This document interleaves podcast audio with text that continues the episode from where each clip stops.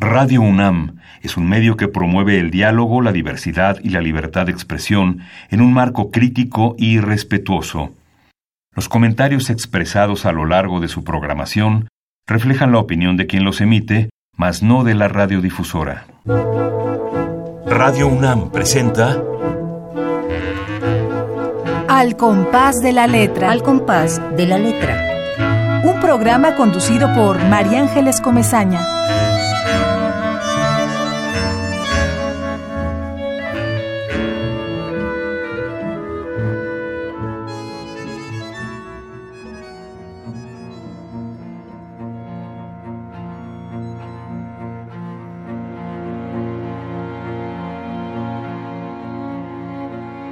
Novilunio. La mía también tus antebrazos, entre besos del tiempo, también las nubes, o las uñas recuerdo entre savia, los perros mordían la ternura de sus colas, te decía mi amor, la noche se ha hecho en nosotros, y no hay vida alta que podamos esperar. Tus manos se volvían buitres en mi espalda, con fe de olivos. Qué adolescencia de polvo, qué óleos del alba de los sexos, penetrados por un Dios que nos derrama. Los corazones en oleaje se encendían el futuro, del presente olvidado en el placer de ahogarse, aves voluptuosas que crean espirales en el aire y siembran el oriente en su crepúsculo. Demolí mi cuerpo, me derramé en semen, ella, las cigarras de la noche, la niebla, habitación despreocupada, la espina oculta por un instante. Arreboles en cinta, sonreía. Yo nunca supe dónde me encontraba.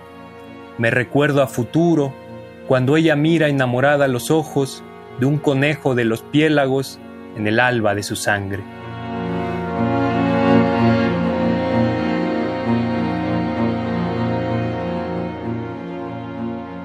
Muy buenas tardes, queridísimos amigos un jueves por la tarde abrimos esta ventana con la esperanza de que todos estemos cerca, de que nos enlacemos a través de esta maravilla que es la palabra poética.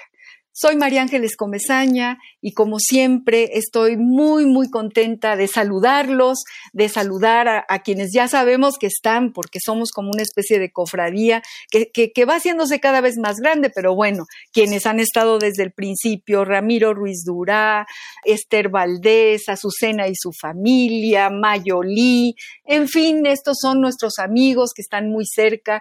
Creemos y estamos seguros que por ahí habrá alguien que va en su coche y que prende y sintoniza Radio UNAM, la gloriosa Radio UNAM, y está con nosotros, descubriendo palabras, descubriendo nuevos poetas.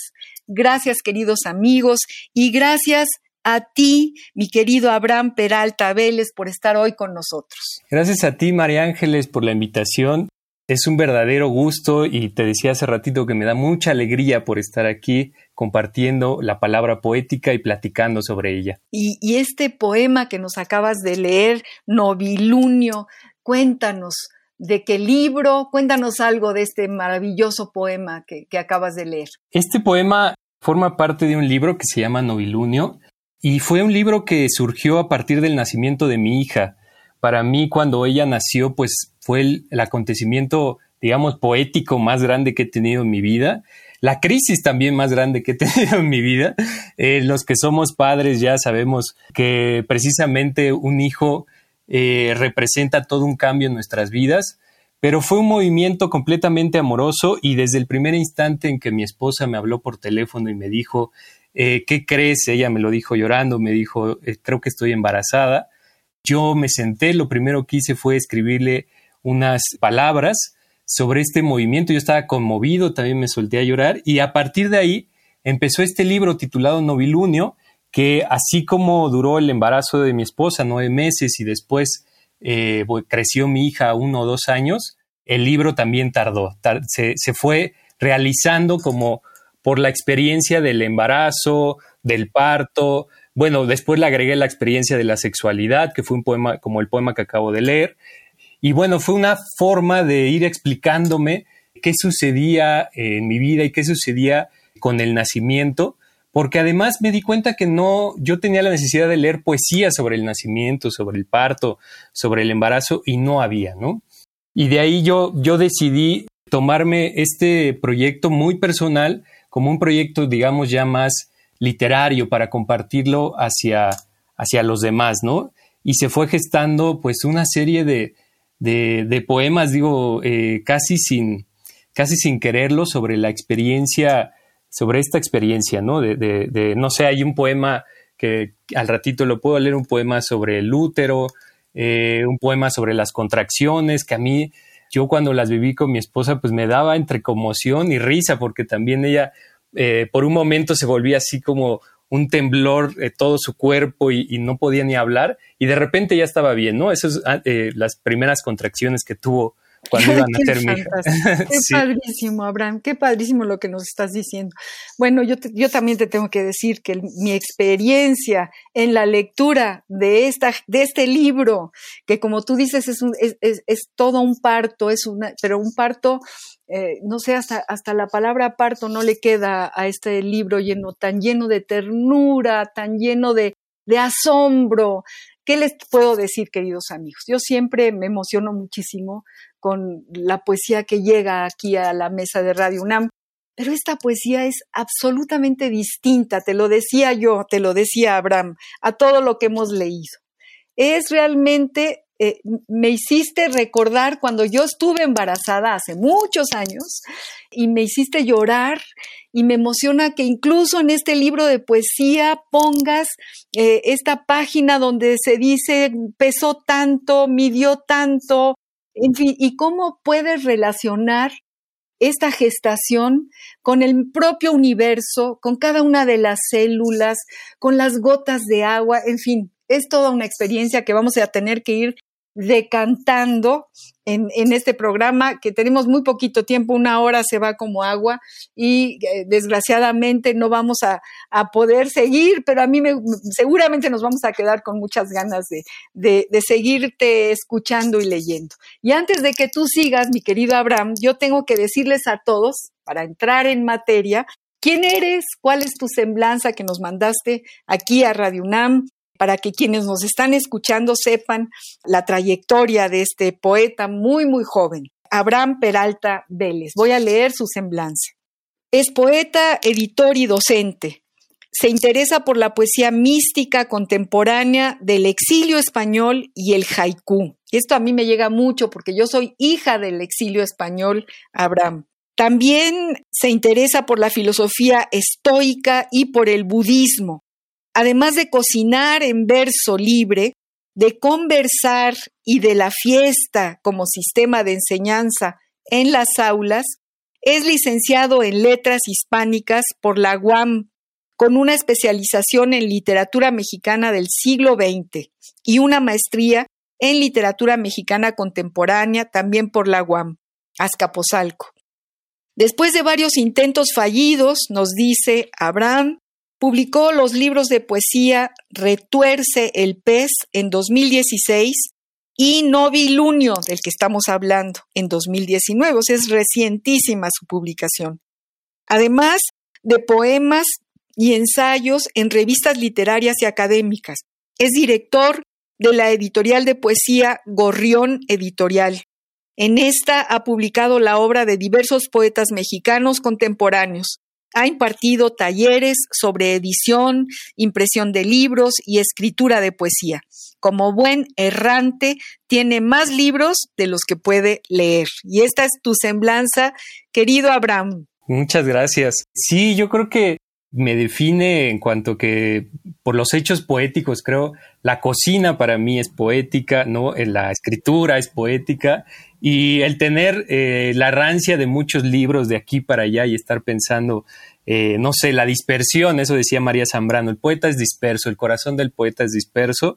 Creo que una biblioteca de poeta, o creo que una biblioteca de cualquier lector siempre tiene más libros de los que puede leer, ¿no? Sí, sí, sí, sí, sí. Y deja que tú tengas los años que yo tengo, que no te voy a decir cuántos, son muchos, ya no quiero libros, pero pero sí quiero el tuyo. Gracias. El tuyo, nada más quiero libros de poesía de, mis, de nuestros invitados, nada más. Y, y, en cuanto a ese libro, el, Novilunio, es, efectivamente es muy reciente, se publicó el, bueno, el, año, a finales del año pasado, con la pandemia ya el tiempo estoy un poco perdido, pero eh, a finales del año pasado tocó creo que un año ahí como que se perdió un poco, como a todos los libros les ha pasado este año. Pero bueno, para mí fue que nació, hace rato decías que la experiencia del nacimiento es como inefable, indecible. Creo que eso fue a lo que me enfrenté con este libro, ¿no? Cuando yo estaba, digo, desde el hecho de que mi esposa se embarazó, eh, ya me parecía un milagro ir, hay un poema al ultrasonido, por ejemplo, que recuerdo cuando yo iba con la ginecóloga y empezaba yo a ver, bueno, no veía, sino escuchábamos los primeros latidos de mi hija, era una cosa impresionante, nos dejaba perplejos, nos emocionaba y no encontraba las palabras digamos, las palabras directas, las palabras precisas para poder decir todo eso que nos conmovía. Y es ahí, creo, donde entra la poesía. O sea, el, embarazo y el parto es una experiencia del misterio de la vida, es una experiencia en el sentido como mística, y la poesía ayuda a decir todo eso indecible que no podemos descifrar, ¿no? Solo este lenguaje, digamos, que desvía los sentidos, que los abre, que los llena de símbolos, era capaz de, eh, de, comunicar lo que yo quería, ¿no? Es que además utilizas todo, te, te vuelves padre, madre, naturaleza y nos transportas a todo lo que tiene que ver con un nacimiento, con la creación, Es verdad, es místico también, es extraordinario. Cuando hablas del corazón pequeñito, cuando hablas del sueño y empiezas con, con un mirto, ella miraba un espejo y luego hablas del mar y luego te vas a la orilla y luego regresas. Es todo lo que sucede en el milagro de la vida, que es verdaderamente un milagro, ¿no? Y tú lo vas describiendo gracias a tu poesía, Abraham. Qué suerte que seas poeta y que puedas hacer esto. Gracias. no, es una, es una fatalidad. No, bueno, sí es entre suerte y fatalidad, ¿no? ¿Por qué? ¿Cómo? ¿Por qué fatalidad? ¿Dónde está lo fatal aquí? No, no, no, no. no te, te, arrastra la poesía también, te lleva, creo que así como por momentos es una, es una gracia, ¿no? Para poder decir las cosas, es una iluminación. También eh, diría yo que, que, bueno, te lleva a emociones, a, lo profundo. Digamos, el poeta eh, mitológicamente habita el descenso, desciende hacia los infiernos, ¿no? Ya ves que también hay poetas malditos y tal. Por supuesto. Y te lleva hacia una actitud también de, digamos, es muy celosa la poesía, ¿no? Y te lleva hacia una actitud eh, ética, hacia, una, hacia un sentir de la vida que si te empiezas a perder de él, si te empiezas a perder de él y a dedicarte a otras cosas, pierdes la poesía misma. En ese sentido es una especie de, fatalidad que hay que llevar, un destino que hay que afrontar, ¿no? Ahorita que hablas de eso, déjame decirte que me atrapa tu libro. No, no todos los libros eh, atrapan a los lectores. Tu libro sí, tu, tu libro no, no hace ninguna concesión. Tú atrapas al lector a la fuerza y poco a poco el lector va descubriéndote y va descubriendo esta historia que quieres contarnos, este viaje que nos estás contando. Y de pronto tuve miedo, fíjate, tuve mucho miedo entre las cosas que sentí de tu libro. Dije, ahora no vaya a haber una fatalidad, por Dios, que todo salga bien, que nazca bien la chiquita, que su corazón siga latiendo, que, porque tuve miedo que ahora el poeta nos dé con toda su alma, con un hacha y nos corte el corazón. Y no nos lo cortaste, pero eso que tú dices me pasó a la hora de leer tu libro. Sí, exacto, cuando vas avanzando, porque como que respeto la línea del proceso, ¿no? La sexualidad, el embarazo, el parto y el posparto. Quizá la parte más, en ese sentido, triste o, algunos momentos de crisis es al final, hay unos, hay unos poemas como, como un poco de dolor en el posparto. Pero previo a ello es toda una celebración a la vida y además donde, donde se integran, donde intenté, fue un libro también donde intenté integrar una voz distinta Siempre yo había escrito, digamos, en voz masculina y en este libro las protagonistas eran mujeres y quise experimentar con una voz eh, femenina, ¿no? Con la voz de, de, una madre o de lo que estaba viviendo la mamá en relación a su hija y para mí fue también toda una experiencia, no sé, interesante. Me parece muy lindo, nos, nos cuentas una historia realmente preciosa, esto es así como un alumbramiento, como una necesidad de decir podemos volar, tenemos la vida. Y, bueno, pues nos hace mucha falta un libro como este, hace falta este libro. Mi niña, a dormí, Adormí mi niña, mi niña luna leí. Adormí mi niña, adormí que la noche nos cobija, adormí, ay, mi luna lelí. Qué bonito. Sí, ese, es de, la, de los poemas más tiernos y más lindos, creo yo. Es un poemario que salía de la experiencia. Yo también, digo, esos algunos versos yo los empezaba a componer mientras entendía cómo comunicarme con mi hija, porque también la poesía, desde, digo, es una forma de, comunicación con, con los bebés, ¿no? O sea, eh, las canciones de cuna, las nanas, son formas típicas de comunicación con los bebés, de arrullarlos, de ampararlos, de cobijarlos por medio de la palabra y de entendernos, ¿no?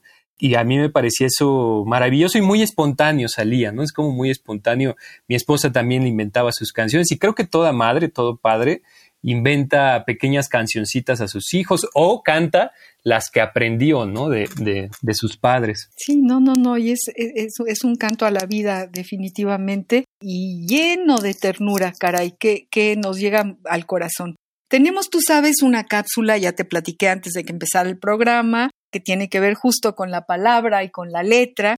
Y bueno, queridos amigos, quiero decirles que estamos hablando con este poeta joven, espléndido, Abraham Peralta Vélez, y él selecciona una palabra que me metió en muchos líos, la mera verdad. Pero además me encantó, porque el sonido de esta palabra que tú propones para como ruta de, este programa, pues es una belleza, es todo una danza, es nos llega por todos los sentidos. Fíjense bien, queridos amigos, la palabra que selecciona Abraham. Abraham nos dice que hablemos de gitanjáfora, gitanjáfora.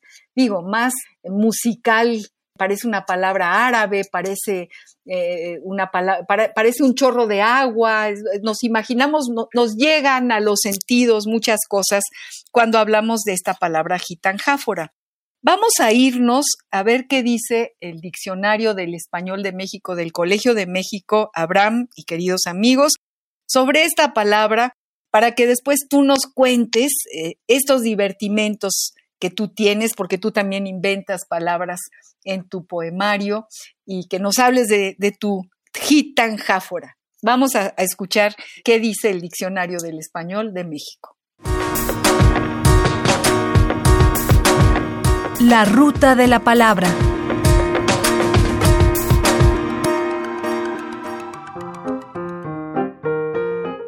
Gitanjáfora, sustantivo femenino composición poética que no busca tener significado, sino producir un efecto jugando con los sonidos de la lengua, por lo que, más que usar palabras, las inventa, como ocurre en esta estrofa del poeta cubano Mariano Brull.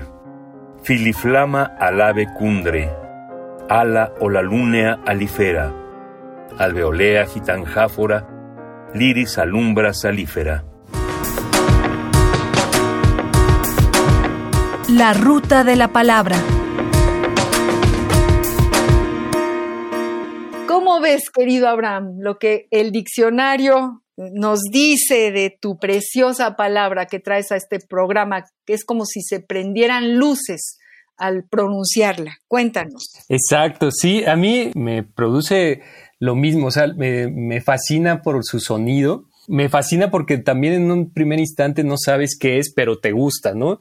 Te seduce su misterio y ya después de que encuentras el significado de esta palabra, también termina siendo como una especie de sinsentido, ¿no? Como no tiene, o sea, te lleva hacia la invención de palabras sin sentido, como el puro divertimento. Y a veces creo que, que eso es la gracia, o sea, la vida es una gitanjáfora, por decirlo así. Puede, puede serlo así, ¿no? La vida a veces es una gitanjáfora y son los momentos que más disfrutamos, porque son momentos que no nos estamos preguntando para nada por el sentido, pero está sucediendo la fiesta de la vida, ¿no? Está sucediendo el sonido, el ritmo, la iluminación, todo está pasando y es ahí donde la vida es una gitanjáfora y por eso me gusta, me, me fascina la palabra y creo que es, es ahí también muy poético, ¿no? Muy creativo. Muy creativo. A ver, eh, yo busqué, pregunté y dije, ahora, ¿qué voy a hacer yo con la gitanjáfora? ¿Qué hago con este poeta que me propone esta palabra? Y entonces mi hijo, que es doctor en letras, fui con él siempre es como mi asesor, le digo, a ver qué onda. Entonces ya me mandó, y que ya no me acordaba, a Rayuela de Cortázar.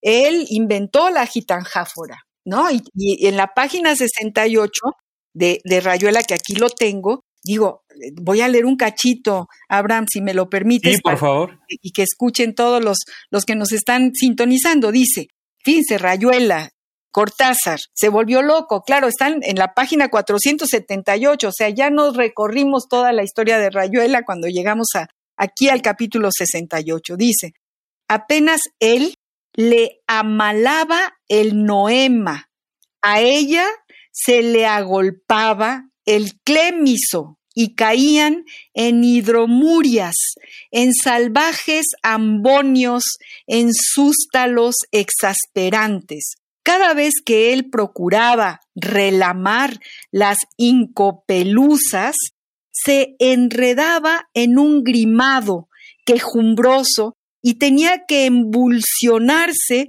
de cara al nóvalo, sintiendo cómo poco a poco las arnillas se espejunaban, se iban apeltronando, reduplimiendo hasta quedar tendido como el trimalciato de ergomanina al que se le han dejado caer unas fílulas de cariaconcia. ¿Cómo ven? Digo, no se mide Cortázar. Sí, era genial, es, era genial, es, un genio. Sí. Eh, por supuesto que es un genio. Y, bueno, ahí está la libertad, nuestro idioma eh, es fundamentalmente música. Y yo le entendí, ¿tú le entendiste? Claro, claro. yo le entendí perfecto, porque es lo que a mí me dé la gana de entender y lo que te dé la gana a ti, ¿no? Exacto, es completa libertad, es anarquía esa palabra, esas composiciones más bien. Así es. Bueno, en el marco de la gitanjáfora, te pedimos, Abraham, que nos leas más poesía de tu novilunio. Bien, voy a, leer uno precisamente, no es una gitanjáfora, creo que no llego a ello, pero creo que lo que está previo a la gitanjáfora serían las onomatopeyas, ¿no? Los, los sonidos que imitan, eh, buenos sonidos de la realidad. Y hay un poema que trato sobre eso. Voy a leerlo. Bla, bla, bla, mm, bla, mm, bla, mm, bla. Ella estira sus brazos y busca romper la palabra en su boca, transmutar el fuego del vacío en fuego del lleno de los otros. Ese español que tan cincuenta será su luna roja, su forma de amar la noche desde el vientre de su madre. Bla, bla, bla, bla, bla, bla, bla, bla. Solo están, eso que nombro, las cosas, y ella recuerda dónde ha puesto su juguete. Las cosas aún no son la creencia de estas palabras, ni ella se llama por su nombre, pero se esfuerza en su cuerpo por nombrar lo que desea. La conciencia va humedeciendo su lengua y las palabras intentan incendiar los labios, como el poeta en el vértigo del silencio. La palabra es una grieta en la madera, en realidad la gotera del olvido es quien la hiere. Pero esto no es verdad. Está abierta la puerta de la noche y los lobos van dejando sus huellas entre los balbuceos.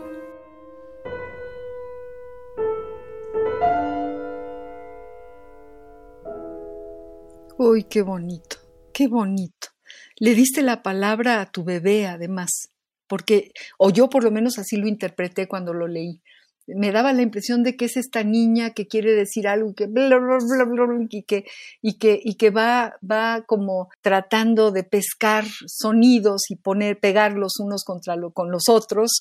Y bueno, me parece precioso. Ahí eh, cuando yo les digo de, la ternura que a mí me provoca la lectura de Novilunio de Abraham Peralta Vélez, es justamente eso, es que, ¿cómo se llama tu niña? Por cierto, quería preguntártelo, ¿cómo se llama? La protagonista, Fátima. Fátima, qué bonito nombre. Asha, Fátima y, y Marien, me encanta, me encanta ese nombre. No, bueno, es que casi la veo, de sus ojos, su corazón chiquito, ¿no? Y luego toda esta, esta enorme emoción con, con, con, la que ustedes esperaron a Fátima, que también es algo muy, muy entrañable. Y, pues es una gestación este libro, es, es una maravilla. También hablas de, por ejemplo, te inventas pétalos sábanas de lumbre violeta, también es una palabra inventada por ti. ¿No? En el sueño. E, es, es muy bonito este poema. Léenos otro, Abraham. A ver, bien. Sí, un sueño quizá. Los sueños también los puse en el ir escribiendo el libro. Nosotros, bueno, principalmente las madres y hasta en la mitología, las mamás pasan por sueños que revelan como la esencia de sus hijos, ¿no? Sueño. Ella desnudó el velo de su vientre, una flama como las palabras de Dios y me dejó entrar un instante infinito a su plegaria, humedecida por la plata del novilunio, pero volvió a cubrirse con el pudor del mar y dejó dicho todos los nombres. Pude escribir. Precioso, precioso. Vuélvelo a leer, por favor, vuélvelo a leer. Abraham. Sueño. Ella desnudó el velo de su vientre, una flama como las palabras de Dios, y me dejó entrar un instante infinito a su plegaria, humedecida por la plata del novilunio, pero volvió a cubrirse con el pudor del mar y dejó dicho todos los nombres. Pude escribir.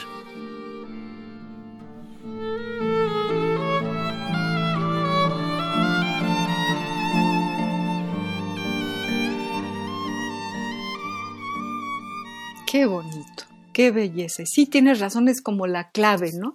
Eh, eh, para entrar en, toda, en todo este viaje, en toda esta, esta gestación y este, este gran amor, caray. Aquí, aquí eh, se destila un amor enorme, enorme a la vida y, nos hace mucha falta. Qué bueno que, qué bueno que te tenemos, Abraham, qué bueno que tenemos este libro, que ya no nos vamos a desprender de él. Es, es va a ser una compañía más a lo largo de, del viaje que siga para todos nosotros. ¿Dónde lo podemos conseguir? Bueno, está, estaba o está en la librería del sótano. Es que digo, estaba o estaba por la pandemia, todo esto, eh, ya sabes, pero ahí estaba en la librería del sótano. También estaba en las librerías de la UAM, porque está coeditado con la UAM. ahorita supongo que están cerradas, pero quizás se puede mandar a pedir o algo.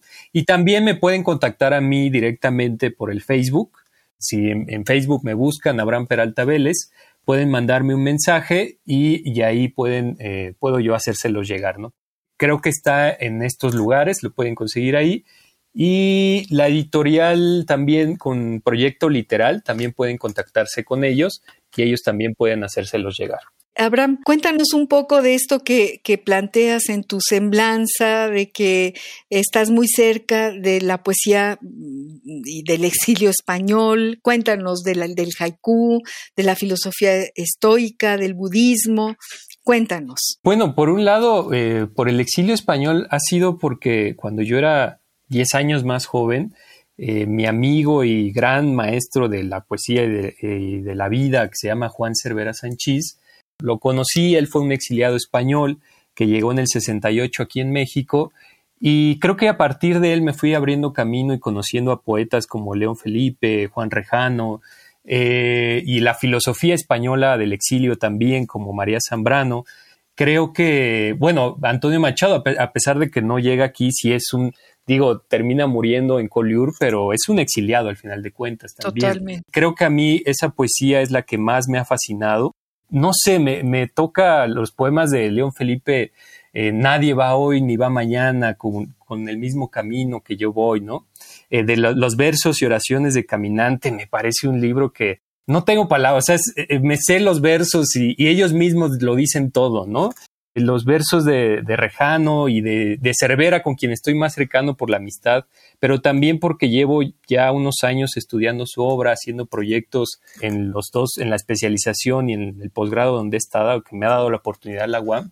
He estado investigando eh, sobre su poesía, sobre su camino en la vida. Y es que creo, ahí está la clave, creo que estos poetas, digamos, relacionan su experiencia vital su experiencia política, su experiencia religiosa, está vertida y está como unida a toda la vibración de su palabra, ¿no? Y eso es lo que a mí me fascina de estos poetas. No hay una separación, hay todo un compromiso eh, muy fuerte eh, en, su persona, en su carne, en su cuerpo, eh, hacia la poesía y hacia la palabra, ¿no? Creo que no se da en otros poetas y en ellos sí. Me emociona además que hables de Juan, de Juan Rejano. Déjame decir que mi padre vivió en México 33 años en un exilio de 33 años, luego regresó a su tierra, pudo regresar después de haber estado encarcelado en, la España franquista casi ocho años, pero pues él era médico y era médico de Juan Rejano, era médico de León Felipe y yo tuve el enorme privilegio de estar cerca de conocerlos. Entonces, me emociona mucho sobre todo que hables de, Juan Rejano, porque no es tan conocido la, poesía de Juan, aunque hay una fundación Juan Rejano en, Andalucía, eh, lo han reconocido, pero en México creo que no. Él hacía este maravilloso eh, suplemento cultural eh, en el Nacional, era en el Nacional, me parece. Sí, exacto, en el Nacional. Ahí trabajó Cervera. Ah, bueno, pues él era el director de. Yo siempre me confundo porque hay eh, la cultura en México y México en la cultura. Alguno de los dos, México en la cultura creo que era el de Benítez y la cultura en México era el, de, el nombre de este suplemento del periódico que dirigía Juan Rejano.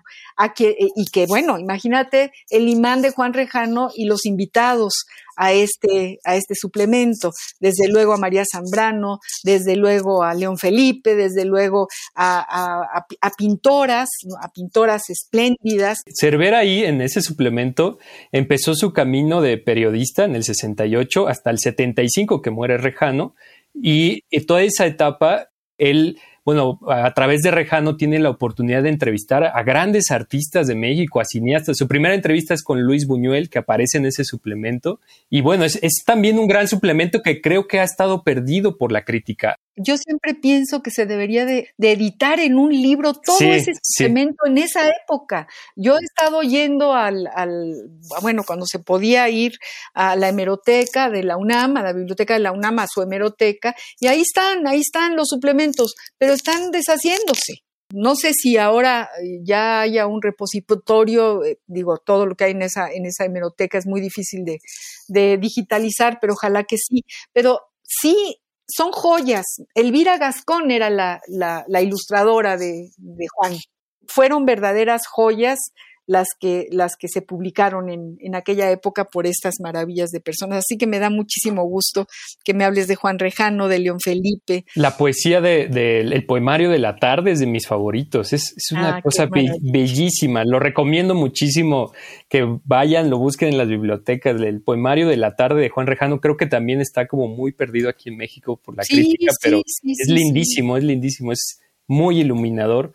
Tiene ahí poemas, sí, sí ese es en el de la tarde, al final de ese libro, tiene poemas sobre la presencia de la muerte de su esposa, ¿no? Cómo extraña él esa presencia en su casa y cómo lo, lo persigue. Es una especie de como elegía, pero también eh, de, de, presencia amorosa infinita, ¿no? Y lo relata de manera bellísima. Su esposa se llamaba Luisita, Luisa Carnés, y era una gran escritora.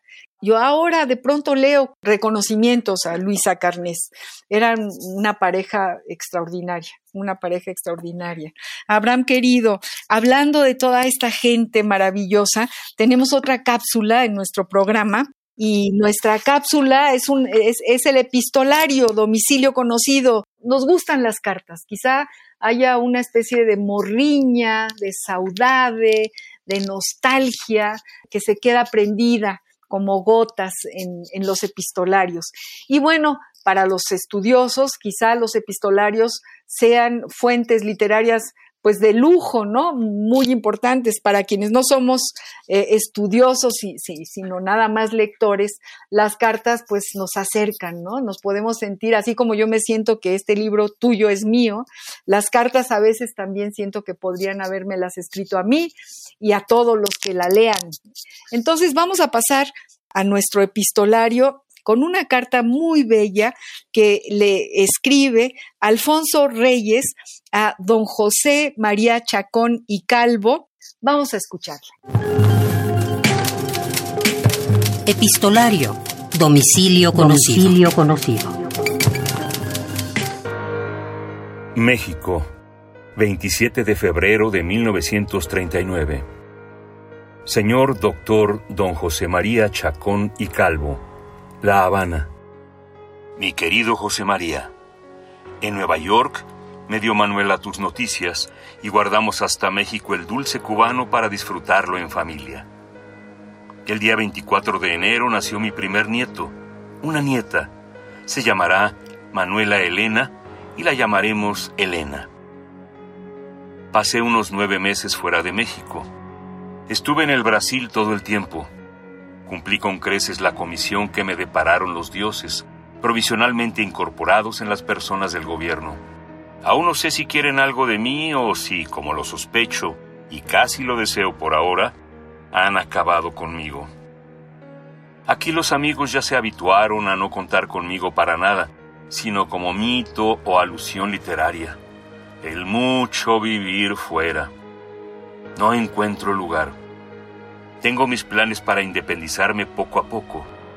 Estoy acabando mi casita, donde más bien seré el huésped de mis libros, pues está más bien concebida para servir de biblioteca y de archivo. Una vez que me instale e instale a mi hijo en la casita que construye al lado de la mía, Casi habré dado término a mis obligaciones en el mundo. Entonces veré lo que hago. No puedo de momento trabajar mucho porque tengo todo empacado ya y vivo entre un caos doméstico donde los papeles y los pañales se confunden graciosamente. No encuentro tampoco mucho aliciente para mi trabajo, pues ahora necesitaría cobrarlo y aquí no se paga bien. Además, la mente del mundo ha ido girando de tal suerte que a estas horas lo que yo hago ya no tiene interlocutor, ya no le importa a nadie. Me atrevo a enviarte a ti algunas cosillas de reciente publicación, cantata, peregrino, artúrico, malarme entre nosotros, cuatro que te sean leves. Unas pertenecen a mi prehistoria, otras a la prehistoria del mundo, otras a la eternidad del dolor cum grano salis. Saluda a Juan Ramón y a los demás amigos. No sé de Lizazo hace mucho tiempo. De ti mismo sé poca cosa. Pero mis viajes, Señor, mis viajes. Y lo peor es que comienzo a sentirme más feliz durante los viajes que durante los regresos. Y es que ya hablaremos algún día. Cuando quiera Dios que nos veamos. Te abraza fraternalmente Alfonso Reyes. Tomada de cartas editadas en Epistolario Alfonso Reyes, José María Chacón. Zenaida Gutiérrez Vega, editora, Madrid, Fundación Universitaria Española, 1976, páginas 163 a 168.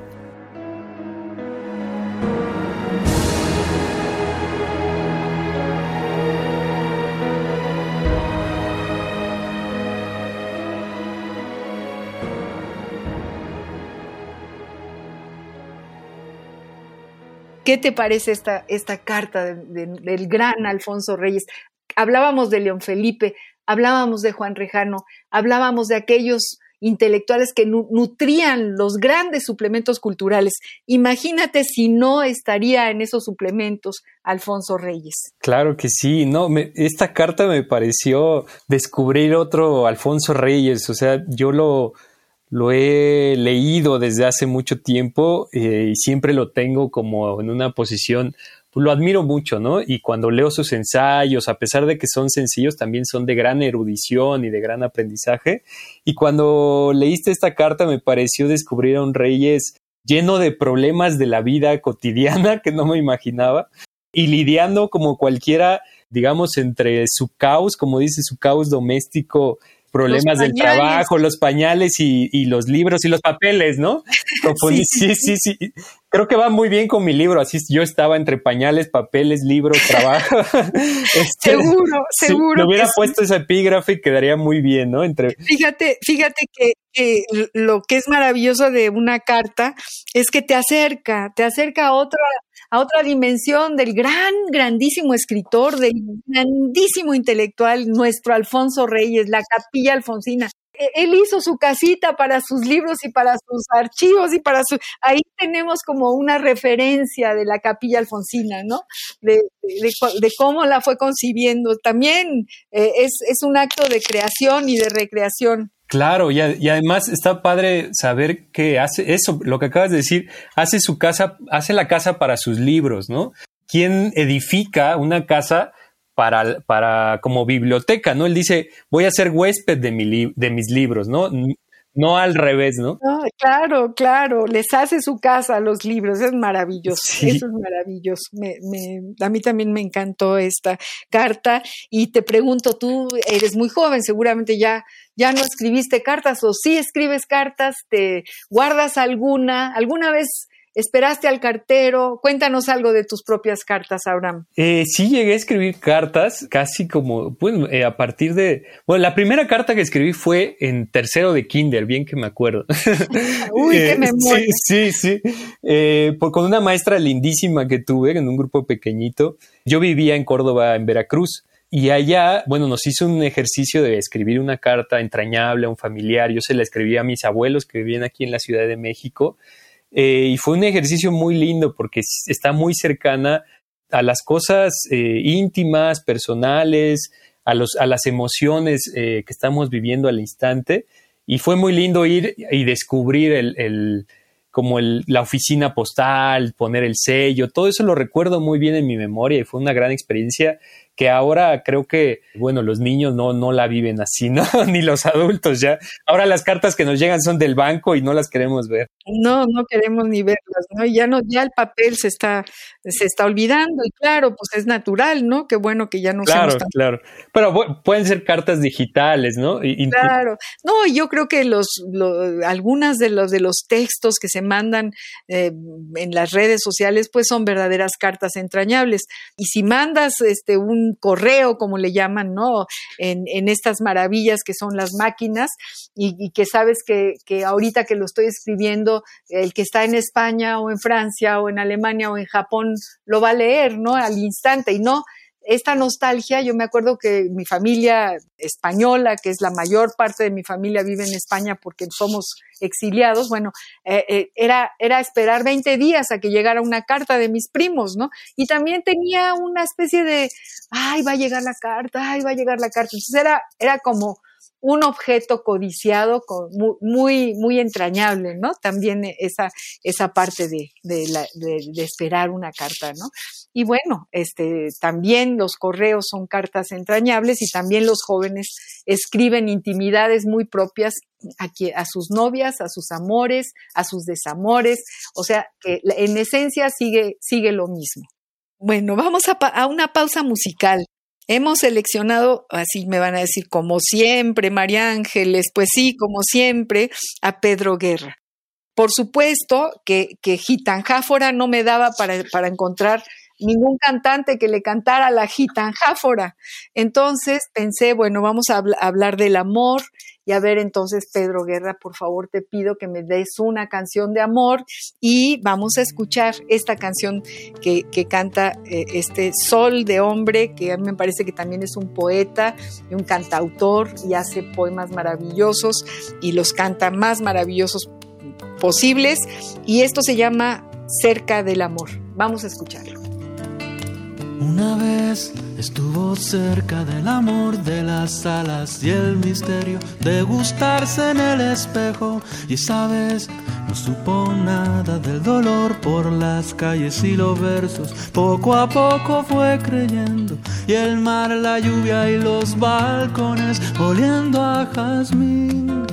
Y el libro de los besos y las flores con todo y por ti, pero dudó otra vez estuvo cerca del amor. Y las gentes y las caras no existían ni contaban. Y esa vez se hizo más fuerte y no dudó y las horas encantadas ni corrían ni pasaban. Y el mar, la lluvia y los balcones oliendo a jazmín y el libro de los besos y las flores con todo y por ti pero lloró Cuántas veces cerca, cerca del amor, casi lo tocó y lo acarició, y casi estuvo cerca de abrazarlo y se escapó.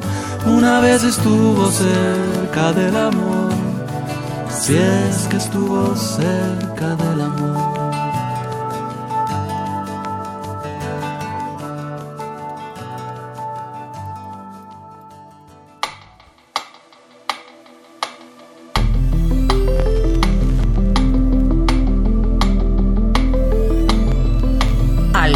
De la letra.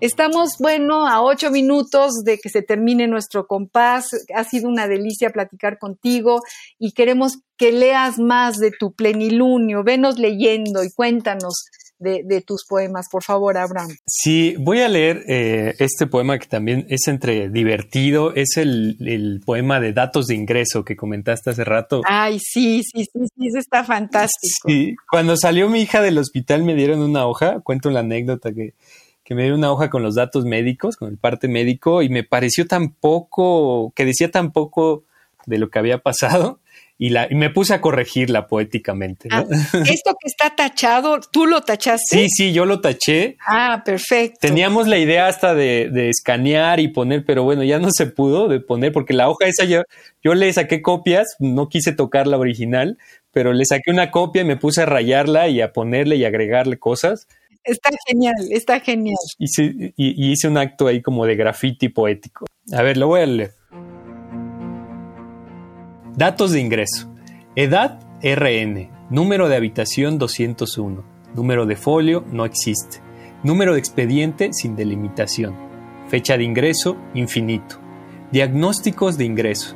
Recién nacido, tachado de término, femenino con peso adecuado por la edad gestacional, sano, Z370.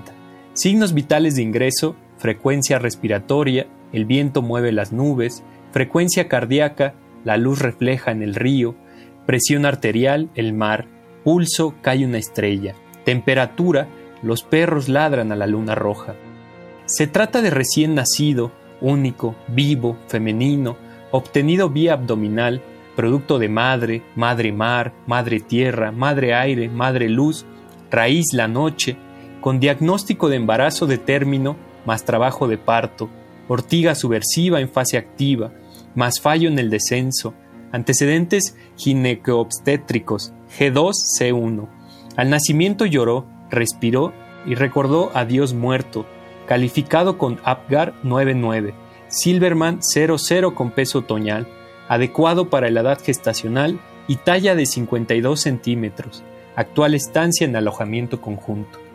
Actualmente recién nacido estable, con signos vitales dentro de rangos normales de la aurora, tolerando la vía oral de lactancia materna, lluvia, comicción espontánea y evacuaciones presentes.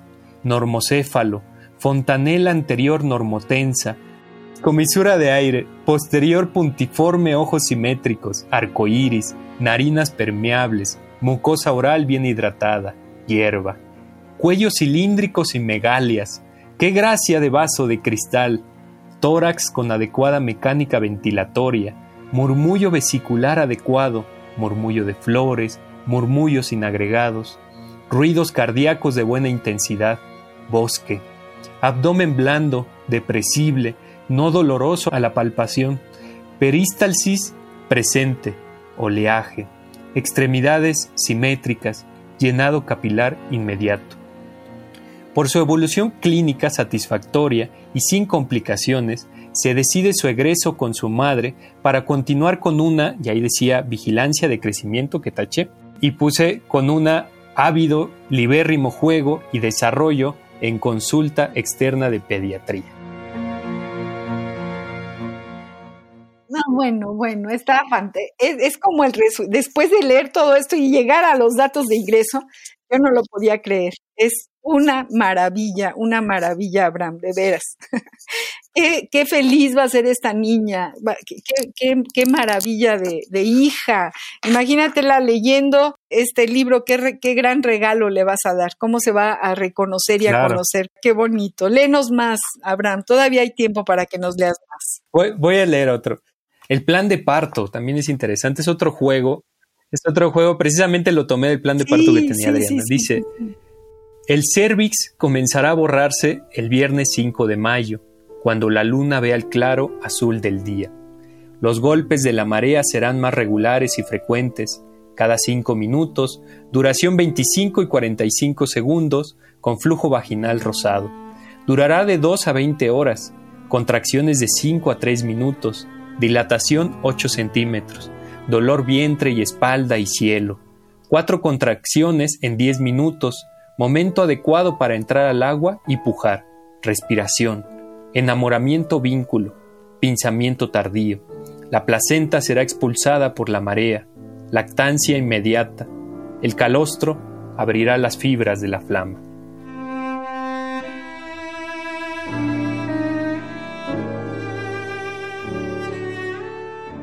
Qué bonito, qué bonito. El cervix comenzará a borrarse el viernes 5 de mayo, cuando la luna vea el claro azul del día.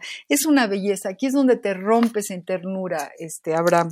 Qué cosa tan bonita, qué, qué, qué regalo, qué caricia es leer este, este libro y además qué original. Nadie, nadie le entró al toro como tú le estás. Tú pariste a tu, a tu Fátima junto con tu esposa o tu compañera. Tú, ustedes dos fueron este parto, este parto maravilloso nos, nos hablabas en tu, en tu eh, trayectoria que también eres editor y que tienes esta eh, eh, Gorrión Editores y que y, a quien has publicado y cuéntanos un poco de esta faceta de tu, de tu trabajo, Abraham. Sí, bueno, ha sido como mi, mi otra vida, mi otra fatalidad, no, mi otra gracia.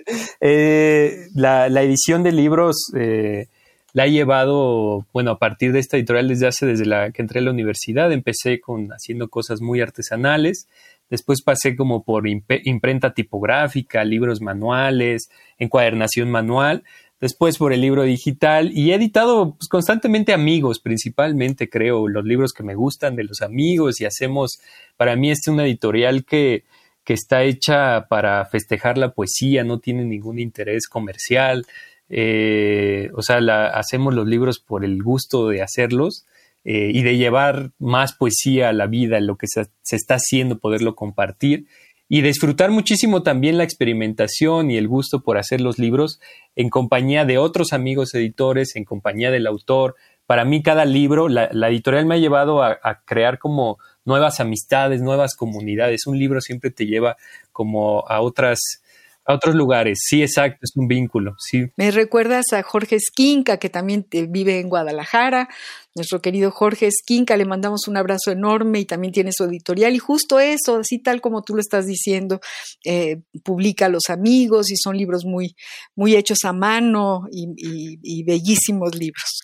Estamos a dos minutos de que se termine nuestro compás.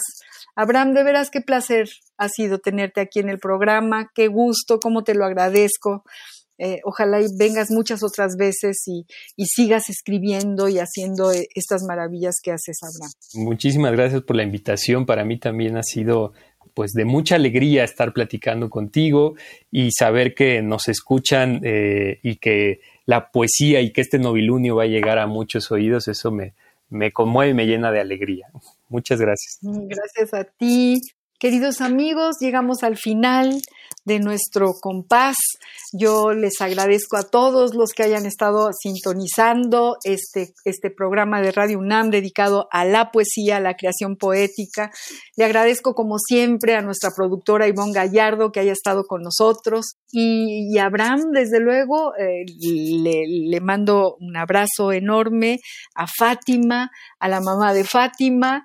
Eh, me han hecho ir de momento en momento, de gota a gota, de latido a latido, me, han, me has hecho eh, meterme en novilunio, mi querido Abraham, y espero que todos los lectores que lleguen a este libro lo disfruten tanto como yo lo he disfrutado y he aprendido. Muchas gracias, Abraham. Muchas gracias a todos los que han estado con nosotros. Yo soy María Ángeles Comezaña. Los espero el próximo jueves al compás de la letra. Radio UNAM presentó Al compás de la letra. Al compás de la letra. Un programa conducido por María Ángeles Comezaña.